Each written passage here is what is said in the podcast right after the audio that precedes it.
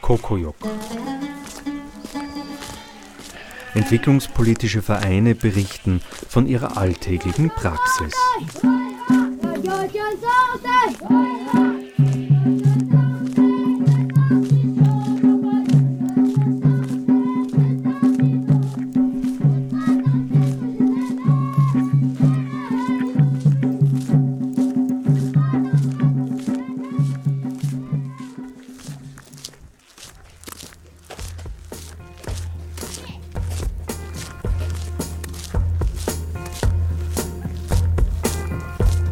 Region Kagera liegt im Westen von Tansania und ist ein ländliches, abgelegenes Gebiet südlich des Viktoriasees. Hier im Distrikt Biharamulo bietet die St. Severin Primary School Platz für 240 Schülerinnen, wobei speziell Mädchen gefördert werden. Dafür soll das Schulgebäude auch wachsen, um den doppelten Platz und neue Lern- und Lehrformen zu bieten.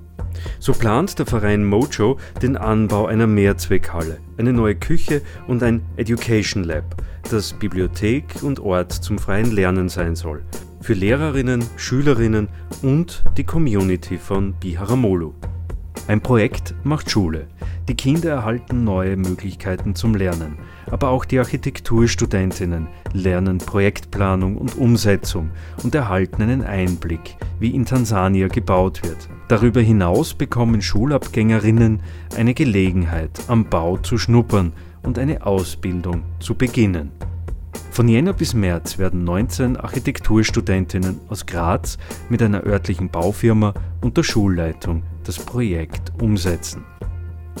Magdalena Lang und Stefan Rasch im Gespräch mit Walter Moser zum Schulbau vor einem Abflug nach Tansania. Ich bin der Stefan und bin Architekturstudent und mache beim heurigen äh, Mojo Project mit. Äh, Mojo Project, das ist ähm, ja, ein Projekt, das vom Verein Mojo, das ist eine Non-Profit-Organisation, ähm, ja, jedes Jahr eigentlich veranstaltet wird in Kooperation mit der TU Graz und der Fakultät für Architektur. Und ja, innerhalb dieses Projekts äh, versuchen wir ein Schulprojekt umzusetzen oder zu erweitern, in dem Fall. Heuer findet es erstmals in Tansania statt, sonst war es eigentlich immer in Südafrika bisher. Und ja, neben mir sitzt noch die Leni.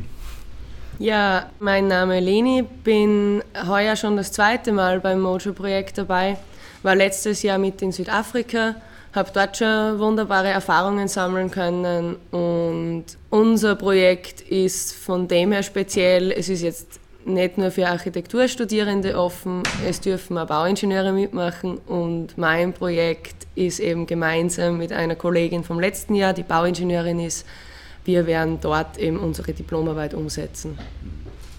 Wie kommt ihr zu dem Projekt? Ich habe vorher Soziologie studiert und da äh, habe ich immer irgendwie den Anspruch für mich selbst gehabt, dass ich die Dinge nicht nur also Bestandsaufnahmen machen wollte, sondern auch irgendwie beeinflussen. Und habe dann auf Architektur gewechselt, eben aus dem Grund, weil auch Soziologie zum Beispiel eine große Rolle spielt oder überhaupt gesellschaftliche Sachen und die nachher auch quasi in gebauten Raum transformiert werden und der hat wiederum Auswirkungen auf die Gesellschaft dann. Ja, das Projekt in Afrika, das erscheint mir irgendwie sinnvoll zu sein, weil es jenseits des Kommerz durchsetzen kann, ja, so in die Richtung, ja. Ich glaube, an diesem Punkt wäre es vielleicht einmal wichtig, kurz zu erklären, was sind so die Grundzüge, wonach wir als Verein operieren. Seit 2006 werden vom Verein Mojo unter der Leitung von Gernot Kupfer Projekte in Südafrika umgesetzt, eben heuer erstmalig Tansania in Südafrika ist es an zwei verschiedenen Bauplätzen passiert, äh, wo gebaut worden ist, wobei eigentlich ist es immer darum gegangen, das Recht auf Bildung in einem vielschichtigeren Sinne zu, umzusetzen. Und das heißt zum einen, dass Studierende aus Europa die Möglichkeit bekommen, in Afrika bzw. in einem anderen kulturellen Raum zu arbeiten, dort sich Fähigkeiten anzueignen, auf der Baustelle im praktischen Zugang zur Architektur eben zu forcieren und in weiterer Folge Bildungseinrichtungen zu bauen, die dann in Afrika wiederum Bildung möglich machen oder erweitern. Das Weitere ist, es werden bei jedem Projekt immer, wird immer die Community von vor Ort mit eingesetzt. Im letzten Jahr zum Beispiel war das in Form von sieben jungen Arbeitern, die ungelernt waren, die waren vorher noch nie auf einer Baustelle, die haben nicht gewusst, wie man, wie man mauert zum Beispiel und haben im Rahmen von dem Projekt quasi einen Beruf erlernen können. In Tansania wird es so ausschauen, wir werden auch sehr stark mit den Leuten von Biharamulo, so heißt das Dorf. Und wir werden dort viel mit den Menschen von vor Ort zusammenarbeiten, weil unser Projekt dieses Jahr extrem äh, großes ist und dadurch brauchen wir einfach jegliche, jegliche Unterstützung. Und wir werden auch in diesem Jahr wieder ähm, schauen, dass wir, dass wir sogenannte Unskilled Workers einsetzen, um denen halt wiederum eine Perspektive zu bieten und ganz einfach äh, ein Werkzeug in die Hand zu geben, mit dem sie dann aber machen können, was sie wollen in mhm. weiterer Folge. Also Werkzeug im wahrsten Sinn des Wortes. Genau, ja.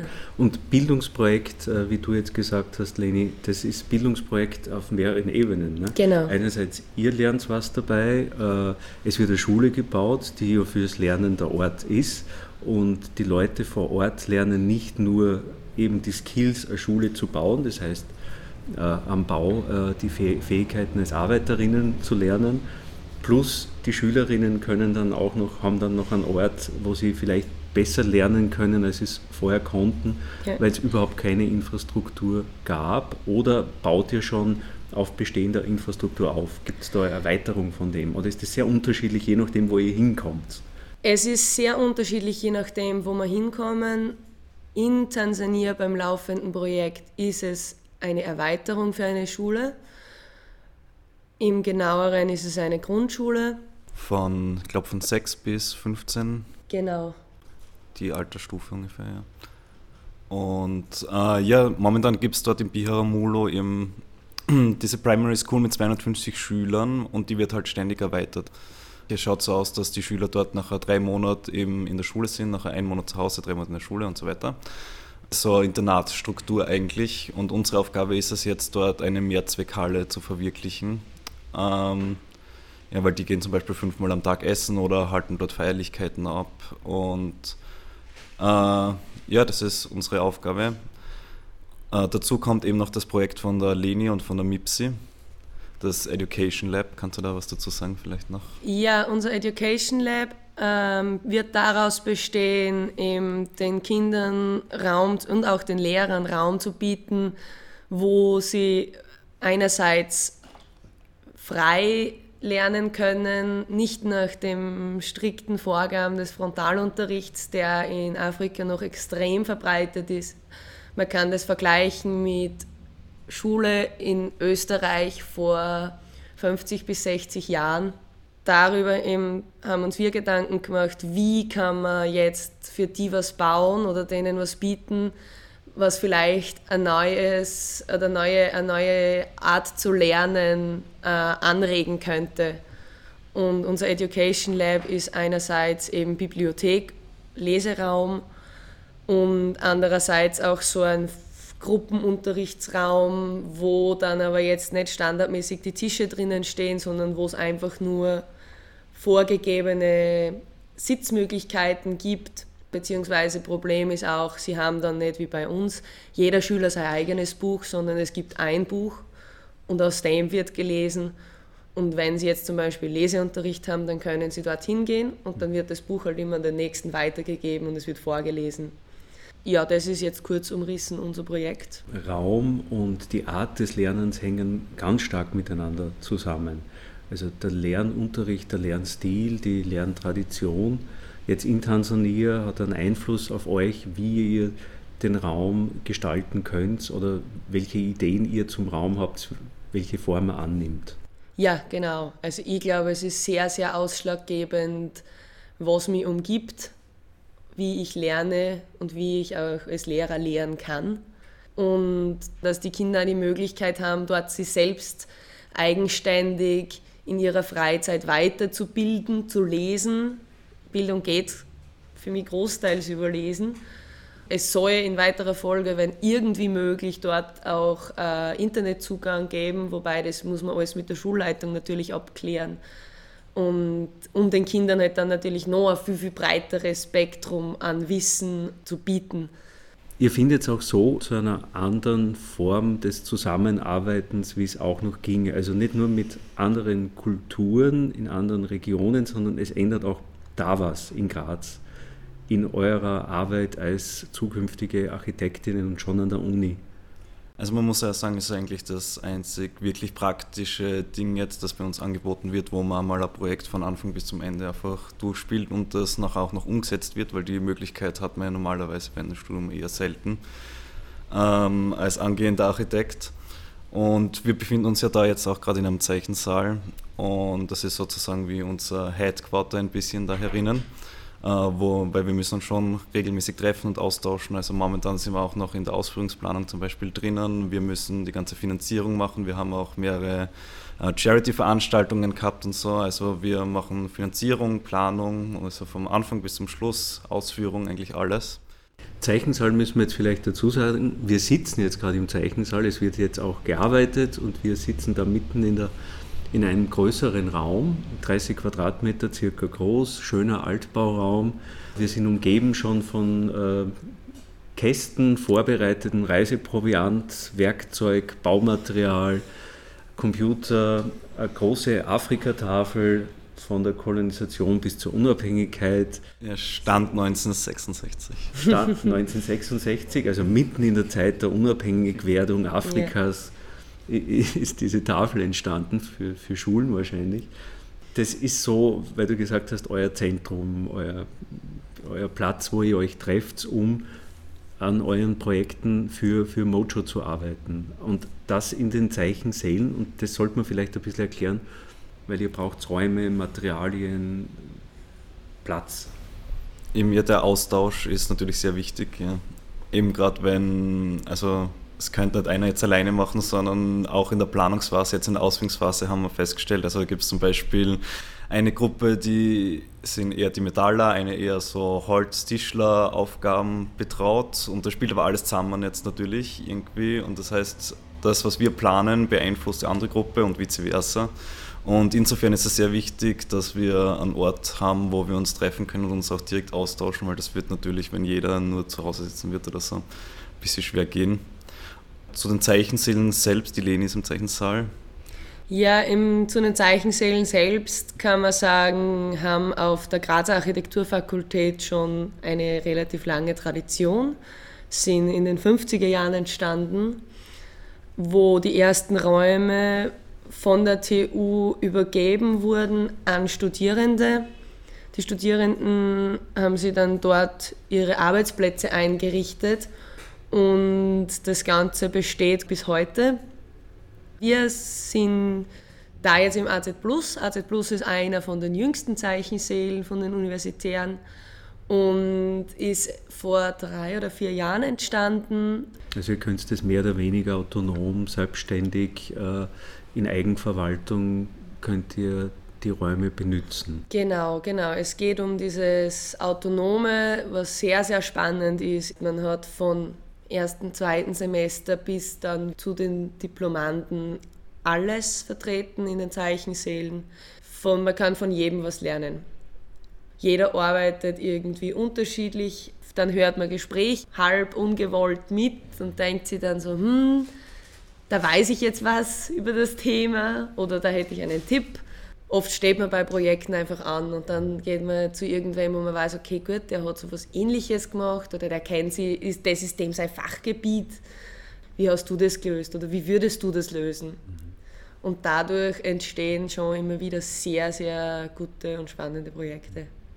Zusammenarbeit ist so ein mhm. Stichwort. Genau. Mojo, der Verein mit anderen Menschen, jetzt in Afrika, Tansania und Südafrika zusammenarbeiten, heißt aber auch schon hier, dass ich hier schon mit vielen verschiedenen zusammenarbeite. Und der Zeichensee lässt dieses Zusammenarbeiten quasi zu, weil es ein selbstverwalteter Raum ist, wo sich verschiedene Studenten der verschiedensten Fachrichtungen jetzt der TU auch treffen und austauschen können, weil die Projekte, die ihr macht, ziemlich komplex sind, weil Schulbau braucht ja vieles.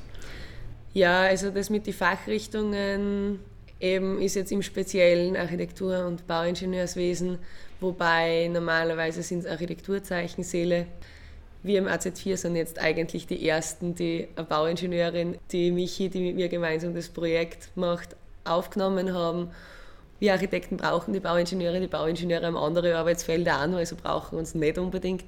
Darum bin ich dafür, dass wir Architekten uns doch gut stellen mit ihnen. Und das ja. Da lacht jetzt der Architekt. Nein, ja, prinzipiell könnte es sowieso ein bisschen forciert werden, das interdisziplinär zu machen. Also jetzt zum Beispiel bei Mojo wird auch ein, ein Soziologe dabei sein, der Rainer Rossecker, und zwei Bauingenieursstudentinnen. Äh, da kann man auch so gegenseitig äh, einiges lernen voneinander. Oder auch mal andere Sichtweisen, weil irgendwie, keine Ahnung, gibt es halt noch die Sichtweise eines Architekten, die Sichtweise eines Soziologen. Und wenn das halt irgendwie austauscht wird, dann könnte man vielleicht zu neuen Ansätzen kommen. Zusammenarbeit, wollt ihr erklären, wie ihr da zusammenarbeitet, wie Mojo funktioniert, wer da alles mitmacht? Wenn viele Leute zusammenarbeiten, muss man sich irgendwie wieder organisieren. Ja, man muss, glaube ich, mal prinzipiell unterscheiden. Es gibt die Studierendengruppe, sind in diesem Jahr 17 Personen, zwei Diplomandinnen. Das ganze Projekt hängt aber an viel, viel mehr. Das heißt, wir arbeiten mit unterschiedlichsten Menschen auf unterschiedlichsten Ebenen, von unterschiedlichsten Zugängen zu diesem Thema zusammen. Und zwar ähm, fängt es an beim Sponsor XY, der sagt, ja, ich habe die und die Firma und ich finde das Projekt cool und ich gebe euch jetzt 500 Euro. Zum das Beispiel. Beginnt bei Werkzeug. Beginnt bei Werkzeug, genau. Es gibt eben dann Firmen, die sagen, gut, wir machen eine Sachspende, ihr bekommt von uns Werkzeuge, Maschinen. Oder Schutzkleidung oder alles, was man so brauchen könnte. Ne? Also alles, wo man selbst kein Geld dann investieren müssen, ist natürlich auch sehr hilfreich. Ja. Aber dazu kommen auch noch die Baukosten, das heißt, wir müssen auch die Finanzierung auf die Beine stellen. Da kommen dann auch wieder Firmen oder Privatspender nachher ins Spiel. Ja, weiters kommen dann eben die Menschen bzw. die Gemeinde Biharamulo dazu die jetzt im Speziellen, unser, unser Erstkontakt nach Biharamulo war eben der Vater Walli, der örtliche Priester dort, auf dessen Einladung wir eigentlich zu diesem Projekt gekommen sind. In weiterer Folge werden wir aber dann dort vor Ort mit extrem vielen Leuten zu tun haben, sei es die Männer, die die Ziegel herstellen, sei es die Männer, die die Baufirma dort leiten, die uns dann weiterhelfen werden bei den Arbeitskräften, bei den, ja, dann weiters eben die, die Handwerker vor Ort. Also es ist auch die Akzeptanz der Community eigentlich sehr wichtig. Ja. Die sollte auf jeden Fall mit einbezogen werden, auch schon, wenn man in der Realisierung eines Projekts, bevor es die Pforten öffnet, ähm, einfach damit die Leute dort wissen, was los ist, weil sonst gibt es oft äh, Misstrauen, Neid oder wie auch immer. So stoßt man auf eine größere Akzeptanz. Außerdem ist es auch so, dass wir werden dort Lehm, Ziegelfallen verwenden und Wellblech, was die quasi die traditionelle Bauweise dort ist. Äh, vielleicht in einem anderen architektonischen Kontext setzen. Aber jedenfalls äh, gibt es dort Handwerker, die eben vertraut sind mit der Verarbeitung äh, eben, oder mit der Bearbeitung dieser Materialien. Das heißt, da werden wir noch auch einiges lernen können natürlich weil die haben das natürlich viel besser drauf, da Ziegelmauern mit einem traditionellen Verband äh, hinzustellen als ein paar Studenten. Ne? Also ist mehrseitiges Lernen. Schon einmal da in Graz jetzt, mal eine ungewöhnliche Studiensituation mit einem Projekt, das nachher auch wirklich realisiert wird.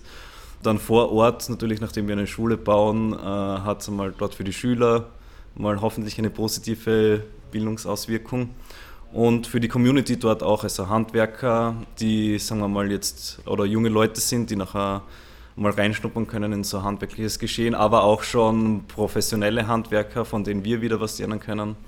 Bildung ist da so ein großes Thema und spielt eigentlich auf allen Ebenen.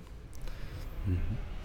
Aber wie plane ich aus der Distanz? Wir sitzen jetzt hier in Graz, äh, in einem der Zeichensäle der TU Graz.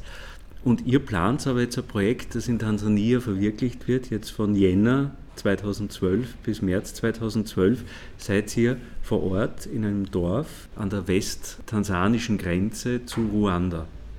Wie macht ihr das? Mit wem seid ihr in Kontakt? Wie kommt ihr zu den Wünschen der Leute?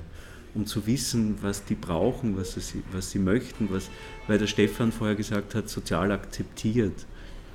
Wie kommt ihr da drauf? Ja, das ist natürlich ein sehr spannendes Thema. Man muss dazu sagen, so eine Projektanbahnung mit Erstkontakt bis Bauphase dauert über ein Jahr. Letztes Jahr im Dezember war eben besagter Vater Walli, hat sehr gute Kontakte nach Österreich. Also ist, glaube ich, mit einem Hauptschuldirektor aus der Judenburger Gegend mhm. irgendwie gut befreundet. Und Letzten Dezember war er eben wieder mal in Österreich und hat sich eben damals zweimal in dieser Zeit mit dem Gernot Kupfer vom Verein Mojo getroffen. Die Michi und ich haben auch im Rahmen für unsere Diplomarbeit schon vorgeplant, vorab ihn Fragen, die er dann beantwortet hat. Einerseits einmal Fragen zur Schule, Fragen zum Ort. Schlussendlich hat's dann, haben wir dann beschlossen, nein, es bringt nichts, eben das von heroben zu planen. Wir müssen uns das anschauen, um eben auch die Rahmenbedingungen abzuklären. Wie funktioniert es dann dort vor Ort mit der Gruppe? Wie funktioniert es mit den Materialien? Was gibt es überhaupt? Und sind dann nach Tansania geflogen, und haben uns eben davon selbst ein Bild machen können. Es war super spannend, es war einfach ein Wahnsinnserlebnis, die, die Gastfreundschaft, die Einfachheit des Lebens und des Seins und trotz allem aber das wirklich Schöne zu sehen ist, dass die Leute sich halt einfach dort selbst versorgen mit Lebensmitteln, das heißt, es verhungert dort keiner und die große Zufriedenheit, die sie damit haben. Ich glaube, da können wir uns echt ein Scheibchen abschneiden, von wegen Zufriedenheit. Ähm, das hat ja schon in die Berührung mit den Kindern kommen, oder? Ja, genau. Also wir sind dann dort in der Schule natürlich, Grundstücksbegehung, ganz klassisch, ein bisschen ausmessen und sich einfach einmal ein Bild davon machen, wie das dort so abläuft. Was bedeutet Schule dort? Und man hat natürlich sofort den, also wir waren so in Klassen drinnen und haben halt da kurz zugeschaut beim Unterricht. Und das Spannende ist einfach wirklich dieser Wissensdurst, den die Kinder dort einfach haben und sie merken ganz einfach, wie privilegiert sie sind, Bildung erhalten zu dürfen. Und die Wertschätzung gegenüber der Bildung ist einfach riesengroß.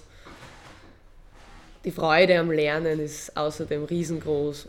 Die Jüngsten sind so sechs Jahre circa und bei denen ist halt schon passiert, dass die noch nicht wirklich in Kontakt mit Weißen kommen sind und halt sehr irritiert waren über die Hautfarbe und dann halt so über den Handrücken mit ihren Fingern reiben und so, hm, bist du da drunter auch immer noch weiß oder was passiert da?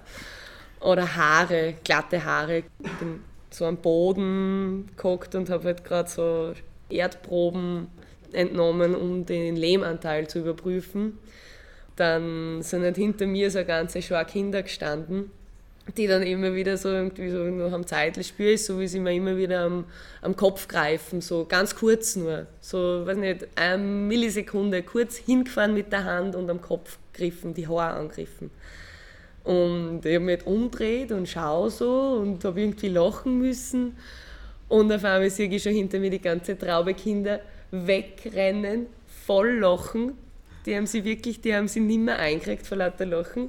Und dann drehe ich mich wieder um, mache weiter. Halbe Minuten später wieder das Gleiche. Millisekunde, zack, auf den Kopf griffen. Dann drehe ich mich um, sage so Englisch, ähm, ja, nein, Sie können es gern angreifen, meine Haare, ist kein Problem worauf es über mir mit 30 Kindern dunkel geworden ist.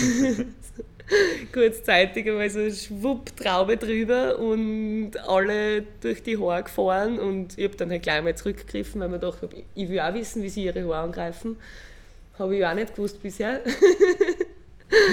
und war echt so lustige, nette Erlebnisse gehabt und eben auch sehr viel, sehr viel halt fürs Projekt rausgefunden und einfach sehr, sehr, wir sind sehr bestätigt worden einfach darin, dass das sehr, eine sehr, sehr gute Schule ist und die Kinder dort in sehr, sehr guten Händen sind und sehr, sehr familiär und sehr liebevoll betreut werden. Herzlichkeit ist auch so ein Thema äh, vor Ort mit der ihr in Berührung kommt, im wahrsten Sinne des Wortes. Also freundliche Aufnahme.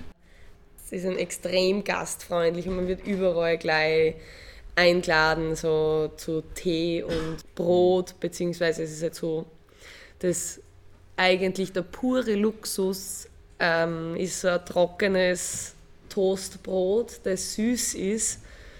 Als Gast ist man König, das heißt, man kriegt halt immer die Luxusprodukte quasi, die für uns aber jetzt absolut nicht so das ist, was man eigentlich haben möchte. Also Vergleich dazu auch Hühnerfleisch ist sehr, sehr teuer und wird halt wirklich nur zu sehr besonderen Anlässen gegessen.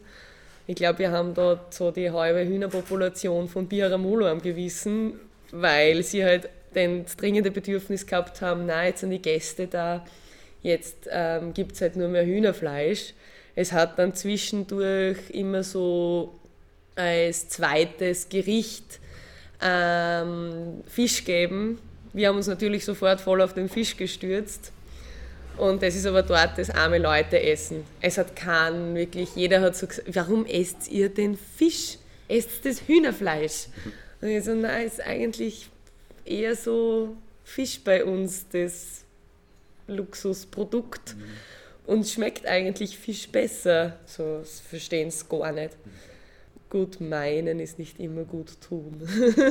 Aber die Hühner bereiten sich jetzt schon vor auf die Zeit, die ihr kommen werdet. Wird eine harte Zeit. das ist von Jänner bis März.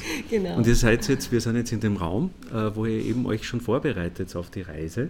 Wenn wir kurz einmal erklären, in welchem Raum wir sind, was ihr da vorbereitet, was ihr da macht.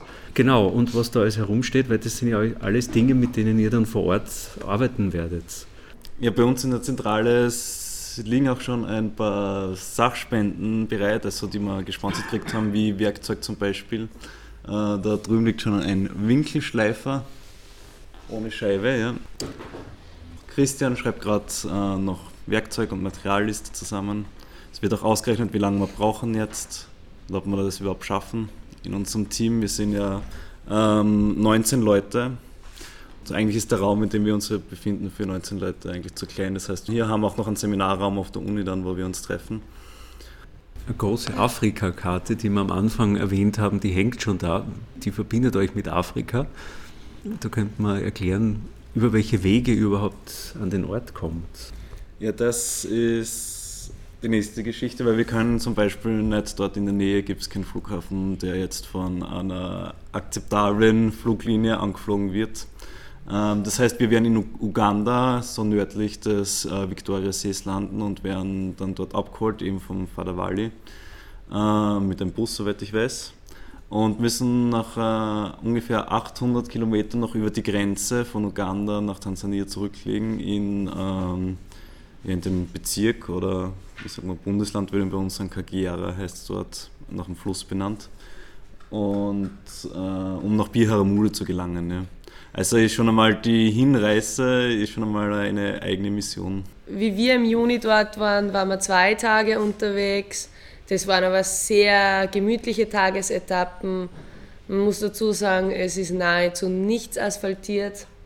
Es sind überall riesengroße Schlaglöcher und der Vater Walli ist mit seinem Landcruiser da ungefähr mit 100 Sachen drüber gebolzt. Hinten, wo wir drinnen gesessen sind, war es wie in der Waschmaschine. Das war wirklich, ähm, also nach einer Woche, wo wir eigentlich permanent im Auto gesessen sind, waren wir einfach körperlich so fertig, dass wir das, glaube ich, diesmal wieder auf zwei Tage aufteilen werden, weil es ganz einfach viel, viel, viel, viel angenehmer ist, wenn ich nur jetzt vier Stunden am Tag fahre, als wenn ich jetzt, weiß ich nicht, acht Stunden oder zehn Stunden fahren muss über Schotterpisten. Und ähm, man kann an und für sich in der Nacht nur sehr schlecht fahren. Es ist wirklich, es ist dort Nacht, es gibt keinen Lichtsmog, es ist wirklich stockfinstere Nacht. Wenn man geht, es ist finster, sieht man die Hand vor den Augen nicht. Es ist wirklich Sternenhimmel. unglaublicher Sternenhimmel. Kennt man nicht aus Europa, kennt man wirklich nicht. Ich war selber völlig fasziniert, weil das war halt in Südafrika auch nicht so. Ist halt auch schon wesentlich mehr ähm, bebaut und wesentlich dichter bebaut und wesentlich besseres Stromnetz. Das heißt, dort ist einfach wirklich so schön es ist, so blöd ist es eben fürs Autofahren, also in der Nacht, es ist einfach zu gefährlich. Man sieht die Schlaglöcher nicht und die Schlaglöcher nehmen teilweise Dimensionen an, dass das Auto halt wirklich dann kaputt ist, wenn man es nicht umfährt. Pannendienst gibt es keinen. Wir sind ja zwischen der großen und der kleinen Regenzeit dort, also recht warm, so zwischen 25 und 30 Grad am Tag. Es ist ja eigentlich auch Malaria-Gebiet und deswegen nicht nur große Säugetier, Vögelpopulation dort, sondern auch Sachen, die man vielleicht nicht gleich erkennt oder nicht sieht, eben wie Malaria etc. Ja. Tollwut haben uns auch impfen lassen zum Beispiel. Genau, wir sind jetzt am Weg nach Tansania.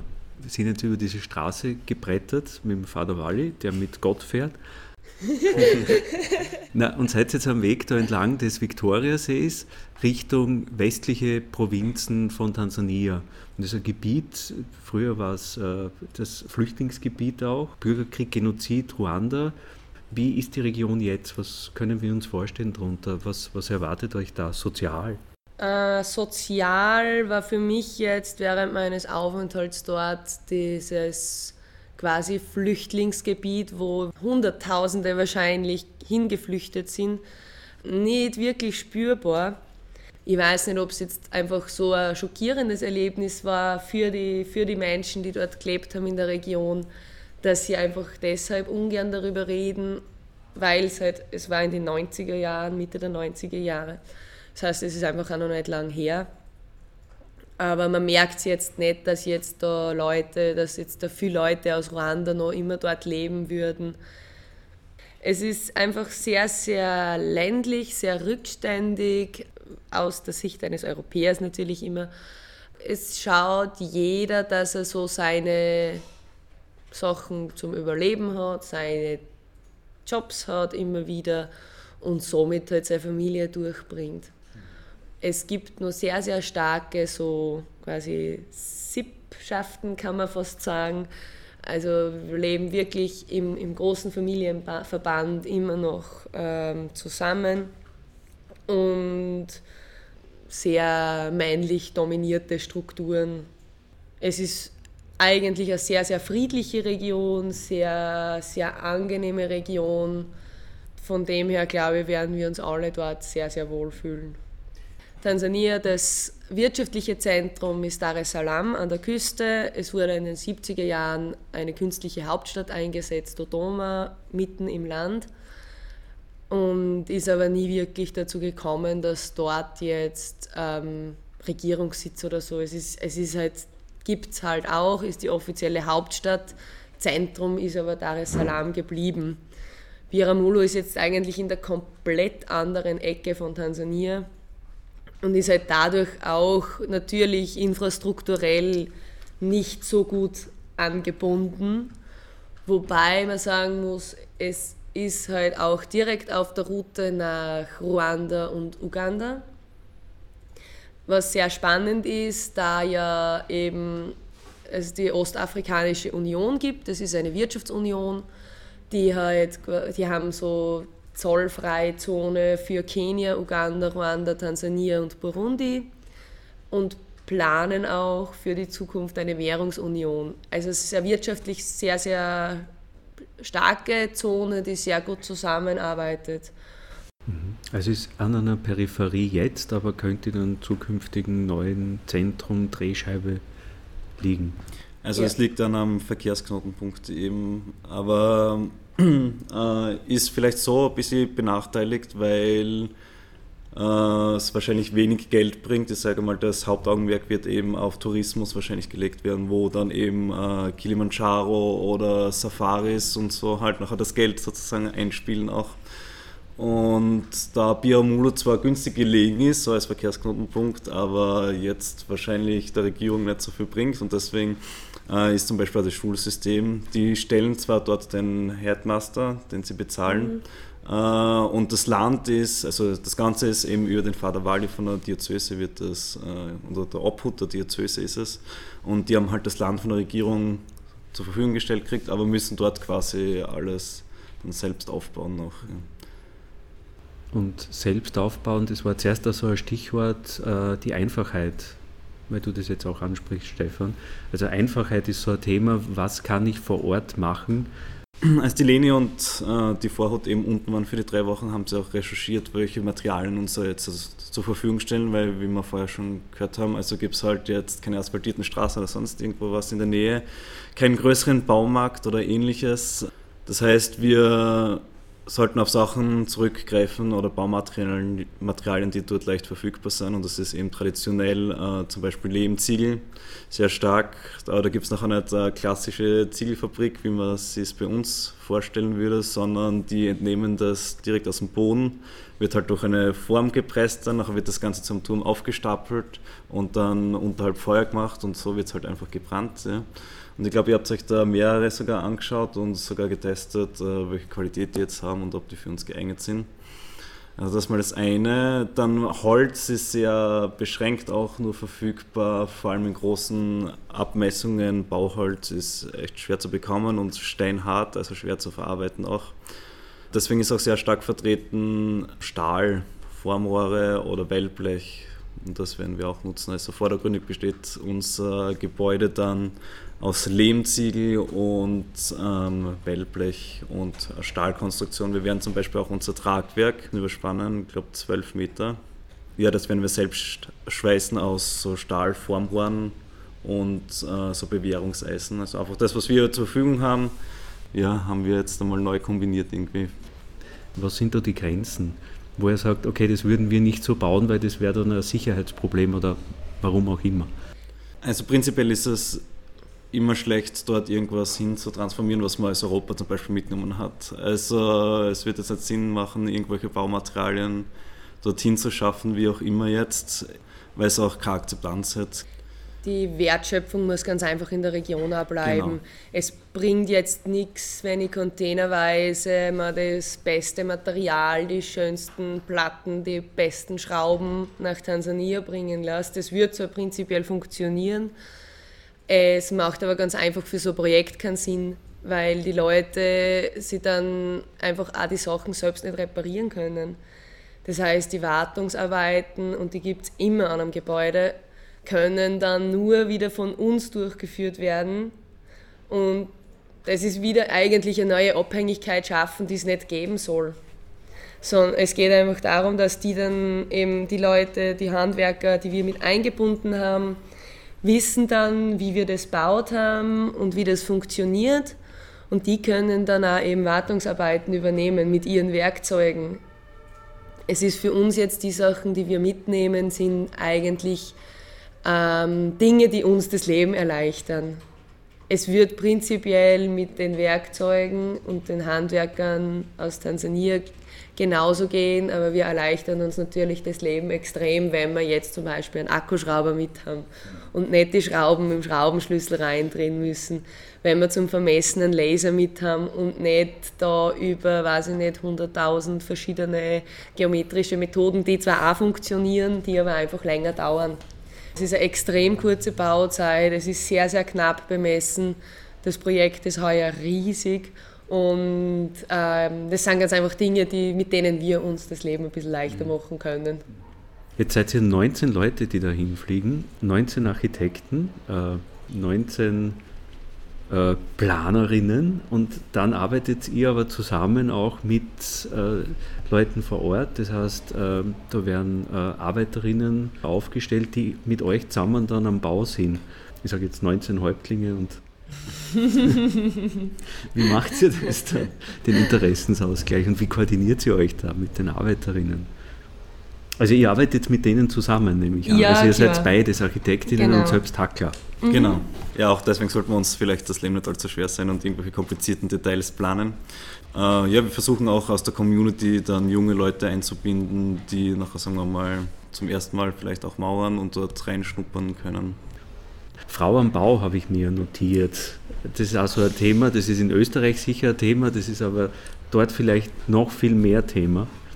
Ja, wird sehr, sehr spannend. Sehr, sehr männlich dominierte Verhältnisse. Am Bau natürlich noch viel mehr. Wir sind von der Gruppe her so aufgestellt, Hälfte Mädels, Hälfte Jungs. Das ist ein Thema, das vor Ort eben Aufsehen erregen wird, wenn dann die Mädels hergehen und da zum Schweißen anfangen, dann wird wahrscheinlich einerseits einmal das Thema sein, war die Schweißen und dann das nächste Thema, wupp, das ist ja Mädel. Die wissen ja sehr wohl, bei uns in Europa läuft es anders ab und wir haben eine andere Kultur und bei uns funktioniert das System einfach anders und somit auch die Akzeptanz für das andere Verhalten. Es kann aber sehr wohl bewirken, dass zum Beispiel die Mädels in der Schule, die Kinder, dann halt schauen so, boah, die, das ist ein Mädel und die kann das.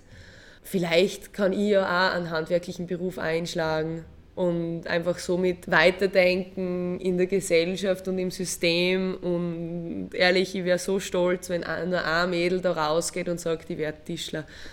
Weil das wird wahrscheinlich noch eine Form der Benachteiligung sein, dass tendenziell die Jungs in die Schule geschickt werden, wenn und wenn in bestimmte Berufe überhaupt die Jungs nur mal reinkommen, weil es Tradition hat, weil es so ist. Und die Mädels tendenziell Ehe, Familie, Zuhause, öffentlicher Raum, männlich eher dominiert ist, die wichtigen Positionen.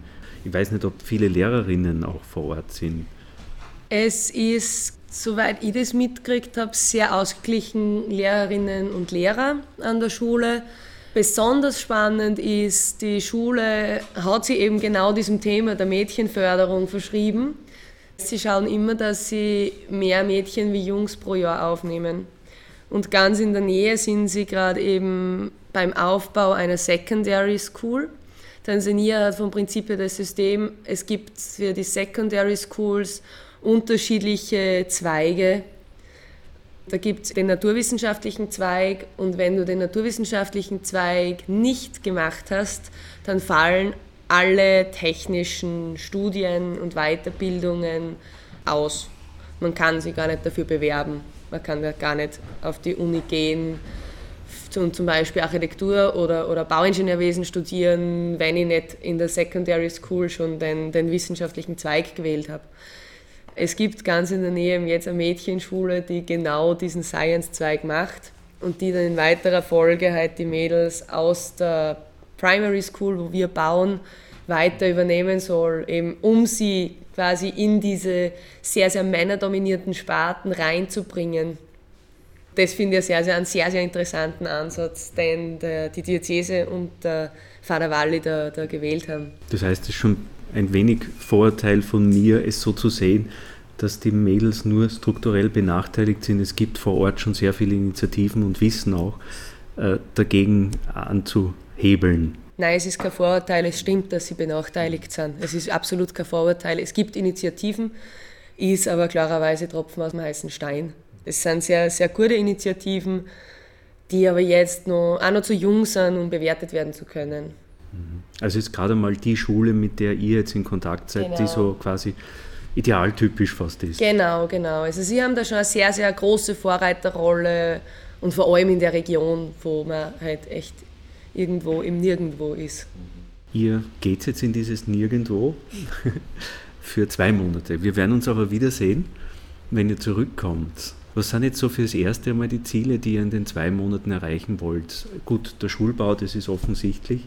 Gibt es Plan B? Was kann passieren? Gibt es Befürchtungen, die ihr habt? Ähm, ja, eine Befürchtung ist eh schon eingetroffen. Also eigentlich wäre geplant gewesen, dass das Fundament, wenn wir runterkommen, schon steht, was jetzt wahrscheinlich nicht so sein wird. Das heißt, wir haben jetzt ein bisschen äh, mehr Fokus auf so abschnittsweises Bauen irgendwie getroffen. Das heißt, wir werden ein Drittel der Halle zuerst einmal aufstellen und nachher auch äh, überdachen und so. Und da muss nachher natürlich vorher noch das Fundament gemacht werden. Wir müssen uns jetzt überlegen, äh, wie wir die Zeit inzwischen nützen. Das heißt, Sachen vorproduzieren, die wir vorproduzieren können. Äh, unser Tragwerk werden wir selbst schweißen. Ähm, dazu brauchen wir noch eine Menge Stahl und Baumaterial ist sowieso ein Thema, ob das wohl hoffentlich alles ankommt, wenn es ankommen soll. Weil mit der afrikanischen Zeitrechnung ist es ja nicht so genau wie bei uns. Problem wäre es nur, weil wir zurückfliegen müssten, aber das ist nachher noch nichts Funktionstüchtiges da. Also wir müssen jetzt nicht unbedingt ganz fertig werden, weil wir planen da eine ziemlich große Halle. Aber es soll zumindest so weit fertig werden, dass man den Teil, der steht, auch nutzen kann. Also Material und eben Bauzeit ist natürlich so ein großer äh, Unsicherheitsfaktor irgendwie. Äh, was sonst noch passieren könnte, natürlich, nachdem wir sehr ein bisschen abgelegen sind, wenn sich jemand jetzt schwerer verletzt oder so, oder irgendwelche Krankheiten sich einfängt, sei es jetzt Malaria oder so, da werden wir auch dann äh, so Standby-Medikamentation mitnehmen. Das heißt, im Falle des Falles äh, drei Tage Medikamente nehmen, dann sagen wir mal, hat man es überlebt, aber liegt dann doch noch zwei Wochen flach dann. Äh, es macht jetzt keinen Sinn, nachdem wir zwei Monate dort sind, dort Prophylaxe zu nehmen, wie es für einen kürzeren Aufenthalt zum Beispiel üblich wird, weil das den Körper natürlich sehr beansprucht auch. Was könnte sonst noch ein Problem sein? Eben Akzeptanz von der Community oder so, dass es da vielleicht irgendeinen Trouble gibt oder wie auch immer.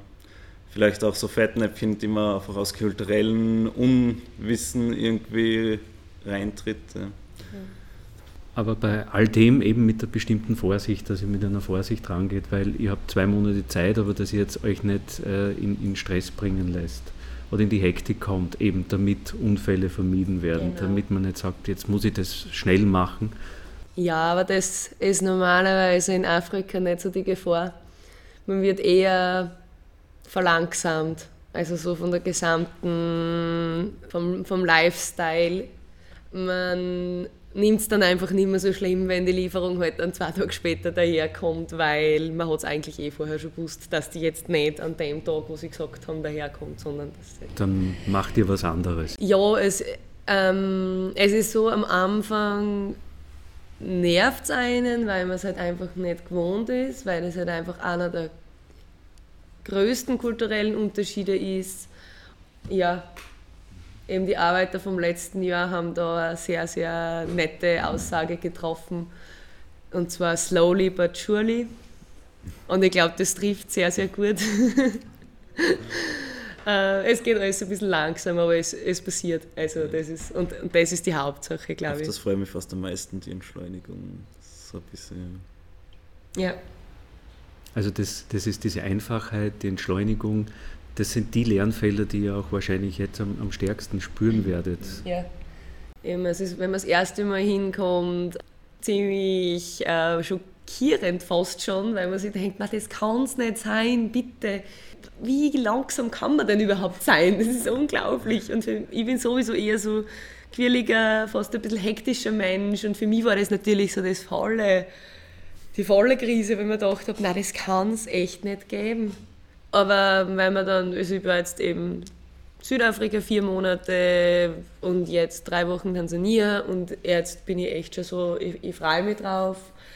Und es ist umso schlimmer, wenn man wieder zurückkommt. Wenn man sich dann an diesen Lebensstil, an diese Langsamkeit, an dieses Pole Pole, wie es auf Swahili sagen, also nur keine Hektik. Wenn man sich auf das einlässt, dann ist es in Europa wiederum umso schwieriger. Ich bin letztes Jahr genau zur Weihnachtszeit, also ziemlich genau vor einem Jahr, ne, heute genau vor einem Jahr zurückgekommen aus Südafrika. Und das war halt der, der, der komplette Aushänger. Also ich wirklich einen Monat braucht, bis ich einfach wieder so es geschafft habe, in die Stadt zu gehen, mir die ganzen grantigen Gesichter anzuschauen bei einer saumäßigen Kälte und einfach das Gewusel und die, nein, es ist, also ich habe wirklich lang gebraucht, bis ich mich wieder in das Ganze in, in Europa zurechtgefunden habe. Und das habe ich eigentlich nicht erwartet gehabt. Wenn man gedacht habe, eigentlich ist, wenn man ins gewohnte Umfeld zurückkommt, findet man sich leichter zurecht. Aber das war echt eine, eine heftige Erfahrung. Und es wird jetzt von Tansania her wahrscheinlich noch viel. Also, was ich jetzt raushöre, ihr wechselt von Einfachheit und Langsamkeit oder Bedächtigkeit und Geduld hin zu äh, Hektik und, und Überfluss. Mhm. Das sind so die zwei Pole, glaube ich, die, ja, die genau. ihr jetzt ganz ja. stark spüren werdet. Ihr werdet ein Aufnahmegerät mitnehmen, das heißt, wir werden vielleicht, wenn ihr zurückkommt, ein wenig von dieser Geschwindigkeit, von, von der Arbeitsweise, von dem, was ihr dort erlebt, werden wir vielleicht einiges mitbekommen, wie es euch da ergangen ist. Da bin ich schon gespannt. Also wir werden versuchen, da Aufnahmen von der Arbeitssituation, von der Baustelle zum Beispiel zu machen oder auch, es können auch Interviews sein mit Schülern oder Lehrern oder mit wem auch immer, Arbeitern, Community. Also mal schauen, was dabei rausschauen wird. Ja. Also wenn ihr Zeit habt einmal und auf den Lastwagen mit dem äh, Profil äh, Metallen warten solltet, dann ergibt sich vielleicht die Möglichkeit äh, mit den Schülerinnen oder mit den Lehrern oder was auch immer, was ihr vor Ort finden werdet. Ich glaube, so viel Aufnahmezeit hat das Gerät nicht, wie wir wahrscheinlich warten werden, aber. ich wünsche euch auf jeden Fall eine gute Zeit. Ja. Ich glaube, psychische Wunden werden nachher ausgeheilt, kuriert. die man als Europäer so mit sich bringt, wahrscheinlich. Ja, ja ich glaube auch, dass das, dass das sehr, sehr sehr, sehr schön wird unten. Trotzdem, dass man dort jeden Tag schuftet. Ähm, man kriegt einfach so das Lebensgefühl und man denkt sich dann einfach, ja, es, es geht schon. Es, es muss, wenn eben, wo ein Wille ist ein Weg und ja, es ist trotz des Arbeitsalltags einfach sehr, sehr entspannend. Und ich glaube, das ist ganz einfach die Entschleunigung, die dort passiert oder vorherrscht. Ja, dann wünsche ich euch eine entspannende Zeit und wie habt ihr gesagt, wie ist der Spruch? Polle. Polle, Polle. Polle, Polle. Nicht volle Pulle, sondern nur Polle, Polle. Nur keine Hektik. Nur keine genau. Hektik. Gut, dann freue ich mich auf den März. Da werden wir uns wiedersehen. Ja, ja. danke sehr. Frisch und munter.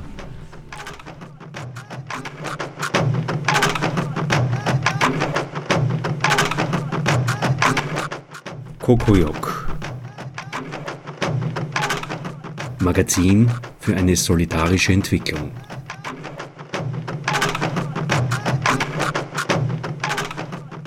Entwicklungspolitische Vereine berichten aus ihrer alltäglichen Praxis. Little Big Mojo, ein Projekt macht Schule über den Schulbau im ländlichen Tansania. Links und Kontakte zum Verein Mojo über die Internetadresse www.mojoproject.org.